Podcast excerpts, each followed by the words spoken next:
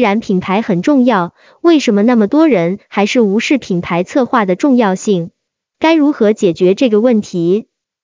品牌策划参与冷云时尚一群群友，时间二零二一年十一月六日，庄主行逆苏州品牌策划。以下的冷云时尚圈讨论是就行业问题的讨论及总结，这些分享属于集体智慧的结晶，他们并不代表冷云个人观点。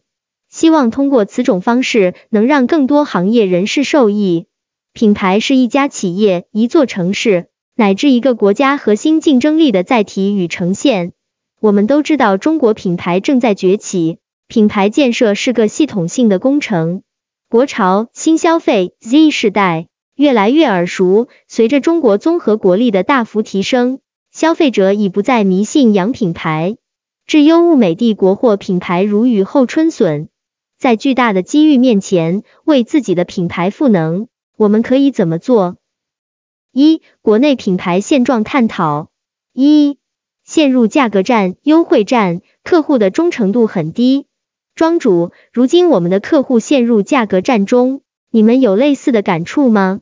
云友 Randy，是不是聚集时尚相关的行业会好一些？庄主，其实不仅仅是时尚相关，包括延伸的一些行业，比如对做摄影的人而言，摄影器材经常做活动，拍摄服务也是。云友暖心，产品销售打价格战。云友 Randy。这个是国内商家的通病，当市场饱和或供大于求时，就要价格战，开始跟风。国人特别喜欢跟热点，不想默默耕耘那种。云有雨秋，我认为现在有点狼多肉少的感觉。云有家辉，产品同质化严重，价格上不去。云有静兰，尤其现在抖音直播带货内卷也严重。云有阿雪，抖音上买东西太便宜。实体店没什么优势，不做直播、抖音带货的实体店都快维持不下去了。云有暖溪，抖音直播、小红书引流、淘宝直播竞争中都有好多价格战的渠道和形式。庄主，是的，我们在之前曾反复强调消费者的忠诚度，然后发现，在价格战面前，客户很少有所谓的忠诚。作为消费者来说，受优惠活动吸引买的东西。我也会注重它的款式、材质、工艺等。现在我的忠诚几乎就只剩情怀了，比如老家的凉皮、老家的辣条。云友家辉，除非你的产品和别人不一样。云友 Randy，这个现象现在已经成了购物痛点了。但是品牌有品、有质、有竞争力时，可以不用去打价格战。对于设计师品牌，相对忠诚的客户还是有的。并且通常粘性很强，云有暖溪，或者是真的是买了很多次的品牌设计或店铺，但是这种人的数量挺少。云有阿雪，我认为现在消费者根本没有忠诚，除非就是那些衣服特别小众、客户粘性很大的店。云有雨秋，打开各个平台，搜索产品关键词，好看又高级的产品眼花缭乱。消费者的心态可能是，我今天选这个，明天选那个，选择权还是在消费者手中，所以消费者几乎没有忠诚度。庄主，但在当下市场饱和的情况下，可能受我服务的客户行业属性影响，我觉得成本控制能力也很重要，不只是材料成本，还有人员、公司运营成本等。云有暖心，眼花缭乱，参差不齐。容易让消费者产生选择困难症。庄主，是的，我们在为客户策划定位、提炼卖点的时候，经常被搞得头大，因为很难找到新的差异或优势卖点。云友 Randy，但是如果认可了某个品牌，就基本不会有这个纠结。就像我今天在京东买书，一看是我一直购买的那家书店，马上下单付款了。作为消费者来讲，纠结成本在那里。信任成本也在那里。云有雨秋，因为消费者产生了一定的信任度。云有暖心，因为买过，所以消费者有信任度和熟悉度。但同时也要看商品属性，信任成本的培养挺需要时间精力的。庄主，我想知道你为什么认可这个品牌。云友 Randy，之前买过几次，感觉靠谱，并且我也不想花时间比来比去，中年人时间精力太有限了。云友静兰，品牌信任很难建立，现在的消费者比较理智。庄主，感觉靠谱，有时候考虑怎么满足消费者。其实回归基本面，做好眼下事是最重要的。二，没有差异化就会带来低效率。云友阿雪，差异化会好卖一些，与众不同，除了你的店里有，其他店都找不到，要不然同类别的，顾客只会比价格。庄主，举个例子，新零售行业的不少客户会直接抛过来包装设计需求。接到手后，我们会发现他们的产品或品牌几乎是缺乏差异化的。即便如此，基于同质化的现象之下，我们依然会以全案服务的逻辑策略先行，进行大量的搜索、调研、购买、试用体验等，以找寻客户所存在的差异化或更好的提炼核心的卖点。其实这更像是低效率的反推，整个过程是耗时耗功夫，且效果甚微。如果从一开始就系统性的搭建品牌，打造品牌或产品的差异化，后面的工作就会相对顺其自然很多。云友 Randy，我认为这只是产品包装差异化不够，主要还得产品不同于人。庄主，我现在就经常会陷入一个困惑，作为一个广告人，很难真正服务于一个品牌或企业。感觉有的时候，决定一个品牌走向的是顶层领导的策略，更是市场反馈以及了解市场反馈后产品经理或相关人员的决策。云有雨秋，包装也只是品牌产品视觉呈现的一个部分，单从包装部分改变，与整个品牌的核心理念根本无法更好的衔接，也无法形成体系。云有暖心，我同意这个低效率的反推观点。如果品牌最开始就明白这个道理，就会在前期多花一些精力，把精力用在刀刃上。云有雨秋，我同意，所以必须在品牌创建最开始的时候就打好地基。庄主，很多时候我们看到的包装也好，销量也好，其实对品牌或企业的作用是有限的，它只能起到辅助功能，更本质的核心问题还是取决于产品。当然，烧钱的那些明星代言、圈钱投资的除外。云友 Randy，是的，我最近也在思考这个问题。现在消费者认知水平都很高，哗众取宠只会适得其反。云友暖心，包装在视觉传达和第一印象层面起到一定作用，但是这也只是产品的附加值。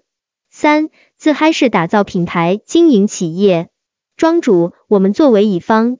很多时候，甲方太过于考虑自己喜不喜欢，而忽略了消费者的感受。其实这也算是自嗨式打造品牌、经营企业的一个现象。我会跟他说明，我们不做这些指标。如果你需要这些，我可以给你推荐对口提供这方面服务的运营公司。云友 Randy，所以自嗨式打造品牌的大部分结局都是失败的，有时是外行指导内行。云友暖溪。确实，我看一些环艺建筑设计公司的设计师方案被一否再否，最后的方案还是取决于甲方的自我喜好，而非整体的方案效果。四，对客户和员工缺乏文化感召力。庄主想问问各位，你们公司的员工流动性强不强？或者你们身边的上班族工作换的勤不勤？云有静兰，我们这边的上班族工作换的很勤。我身边好像没有在一家公司待很多年的人，一般二至三年。庄主，很多人觉得这是年轻人变得越来越自我了。我们公司二零一六年创建，核心团队基本上都带了四五年，我们陪老板一起从空白走到今天。论年龄，我们是九五后，属于年轻人。论薪资，在同行其实也没很多优势。云有暖溪。团队凝聚力强，公司发展有前景。企业要落到实处，真正有内涵、有深度、温度。云有雨秋，现在九五后少有这么稳定的了。庄主，因为我们老板很注重文化建设，不仅对内，很多客户一开始并不了解我们，尤其是早期，我们也没有什么可以拿得出手的作品，但是他们仍愿意选择我们，甚至高价为我们付费。有时候我们自己都很受宠若惊。回问客户，客户的答复基本是：你们有创意、靠谱等等。企业文化可以理解为使命、愿景、价值观，这一定是要遵循创始人的真实坚守，符合核心团队的追求与喜好的，不能一味的大而空，这样就没有什么意义。企业可以通过宣传册、员工礼品、墙面宣传等落到实处，更需要通过领导的言行与付出落到员工和客户的心里，形成价值观的一致和口碑的信任。二、自我认知。一，大家对鸿星尔克品牌怎么看？庄主，前段时间鸿星尔克火了一波，不少消费者也性消费了好几把，大家怎么看这个现象？捐款是一次导火线，捐款掀起了消费者的情绪推动，我觉得更在于它的产品撑得起这次野性消费，品质好，设计可以，这个仁者见仁，智者见智，穿着舒服。云有雨秋，我认为它是一个很有温度的品牌。云有暖溪，我对他们的关注停留在表层。云有 Randy，我没使用过他们家产品，所以不敢表态。但是我有一个疑问：鸿星尔克今年突然火了一把，这个有没有可能是请水军造势有意而为之？云友静兰，但是我在网上查了一下，很久之前鸿星尔克这个牌子还是很火的，不知道后来什么落寞了。我觉得可能是营销手段，他们之前也有一次另辟蹊径，但品牌火了也没有涨价。云友阿雪，因为疫情给郑州捐款，又重回大众视野。其实它是个老牌子，没那么长时间积累知名度的话，不会那么火。口碑好，我十几年前买过他们的鞋子，到现在确实也没有烂。后来就慢慢不怎么关注这个牌子了，就郑州洪水让它又火了。他们的品牌形象好像一直都是那样，跟十几年前也变化不大。庄主，是的，现在品牌太多花了眼。可口可乐虽然已经家喻户晓，依然坚持投放广告和各种营销活动，避免被消费者遗忘。当下酒香也怕巷子深。二，你最喜欢倾向的品牌是为什么？庄主，大家可以分享下你们最喜欢倾向的品牌是哪个？以及为什么？云有暖溪，我喜欢熏若和蜜扇两个中国服装品牌。熏若主打中式复古少女风，设计独特清新；蜜扇以中国传统文化元素打造年轻人潮牌，有设计师情节，对设计师的初衷很感动。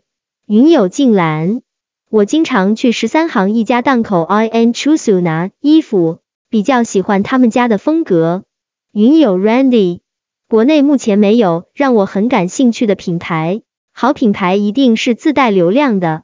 云友阿雪，我就知道欧时力的销量很好，一个月营业额都是几十万，店铺主体活动策划也很漂亮。云友雨秋，用手机我现在比较喜欢华为，因为用的时候感觉自己很爱国。三，你的优势及弱点在哪里？庄主，大家自问下。你们的品牌或在开店面的优势及弱点在哪里？瑞幸 CMO 杨飞有说过，品牌是最稳定的流量池，但品牌也不是说马上能够可观、可见、可以数据化的流量池。云友静兰，我们因为是户外品牌，所以会定期组织活动，增加顾客粘性。庄主，一般活动形式都是怎样的户外活动？类似汽车品牌的车友会那种吗？云友静兰，我们户外产品包括野营和徒步鞋，我们会组织顾客去精致野营和徒步，节日会有节日 party。庄主，你们在新品或宣传的时候，可以做些内容营销类的互动，或者也可以和其他品牌或渠道一起合作做些事情，这需要根据具体情况。比如我们服务的一家摄影品牌，会在文末留言点赞。选中赞数最高的，赠送旅行资格或民俗体验。因为中奖者在旅行或住宿的时候会有其他需求及消费行为，这是现在很常见的内容营销形式之一。活动的形式内容其实都很多，我们自己作为乙方，会参加音乐节，呈现给客户我们是年轻、活力、有创意的乙方；会和策展方合作，或者和市集合作。因为设计能力也很重要。站库来苏州有相关活动时，我们也会通过赞助等形式参与，这样不仅增强了公司在职设计师的交流，也储备了不少其他设计师资源。活动前一定要明确自己的需求，策划活动时要反问活动解决问题了吗？活动的意义在哪里？设计师重要，策划也很重要。设计师的作品是可见的，策划更多是无形的。这也就造成了好多甲方，尤其中小企业愿意为设计付费，而不愿意为策划买单。三解决方案：一、品牌经营管理系统五大板块：品牌战略定位、品牌设计、数字营销系统、导视体验、识别系统、整合营销传播概述。庄主，这个板块主要是给大家介绍我是做什么的，希望今天能让大家知道品牌相关的一些常识。因为品牌本身就是一件庞大的系统性工程，且价值可能并非短期可预见的。主要可以分为五大板块：品牌战略定位、品牌设计、数字营销系统、导视体验、识别系统、整合营销传播。通俗点来说，就是你要明白自己是什么，怎么做，在哪里做，如何落地。比如云友家辉创建云上牧云，一定有其初心，如传承非遗。这本身就呈现了品牌价值之一，为消费者带来传统文化或艺术美学的认知与享受。当然，我现在还不了解这个品牌，但这个名字给我的第一印象是很中国传统文化的调性，会让我联想到敦煌的壁画、诗人李商隐，还有那句“落霞与孤鹜齐飞，云有家辉”。对我们做的很多都是结合我们中国传统文化元素，比如绣花、纽扣之类。云有雨秋，我理解的，明白自己做什么，可以通过充分的市场调研，考虑清楚自己的产品或服务细分内容，怎么做，在哪里做，找到对标，分析自身优势，找准差异，以差异点为突破口。庄主喜欢传统文化的人就会认同、欣赏，用料、工艺、质量把控好，何愁消费者不选择呢？现在大家都在用传统文化元素设计的再创造能力很重要，不妨可以对口和政府或相关非遗文化联名，用既有的知名设计师结合你的非遗技艺打造核心卖点。我有个首饰设计师朋友，他的产品选材用料都很好，细节也很精美。他主打苏州江南的设计主题。作品一看就是苏州的花窗、屋檐等等这种大家都会用的设计元素。云有家辉，嗯，这点我明年有计划做联名。在创造能力能举例下吗？庄主在创造能力，说的直白点就是拿来即用，属性更偏美工而非设计。苏州博物馆大家应该都知道吧？它就是在设计的杰作，传承非遗的商品不仅要传承底蕴。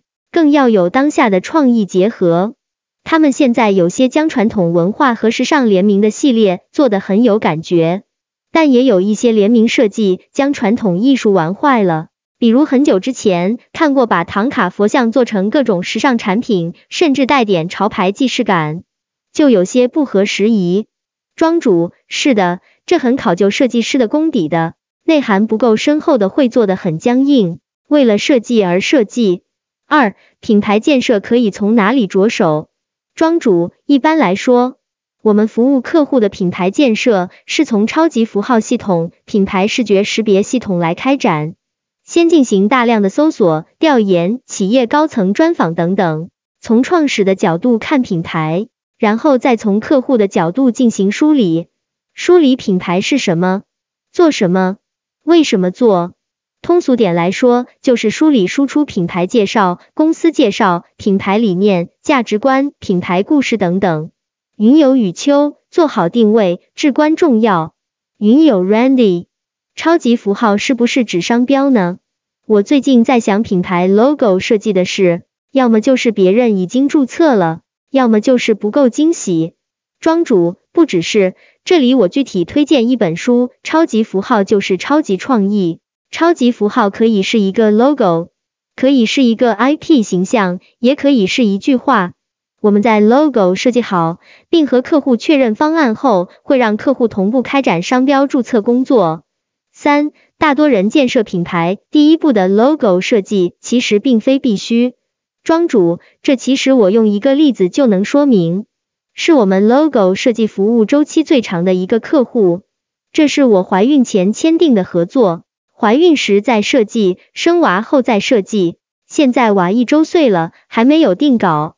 对方企业成立将近二十年，一直没有 logo，是做工程的，防水防火的施工工程企业。他设计 logo 的初衷，是因为他觉得问他的人有点多。